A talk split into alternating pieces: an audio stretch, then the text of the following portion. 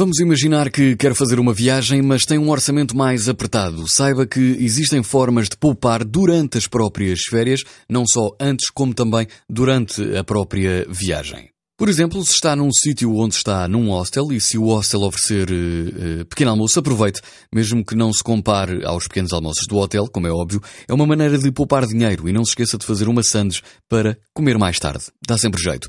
Por exemplo, evitar fazer refeições em restaurantes. Normalmente há hostels com mesas e por isso pode até aproveitar optar por comer em casa.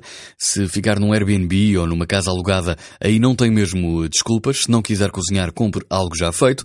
Uh, se for fazer uma viagem por vários países da Europa, opte pelo bilhete de Interrail. Na gestão e no planeamento, opte por passar mais tempo em países mais baratos. Por exemplo, na Europa, há países onde é possível gastar menos, como a Polónia ou a Hungria, comparativamente a uma Alemanha, Áustria ou Holanda. Passear ao ar livre e aproveitar a natureza é grátis, ainda.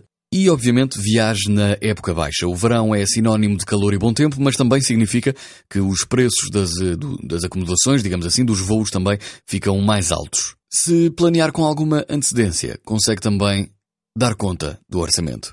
O primeiro passo é sempre ir.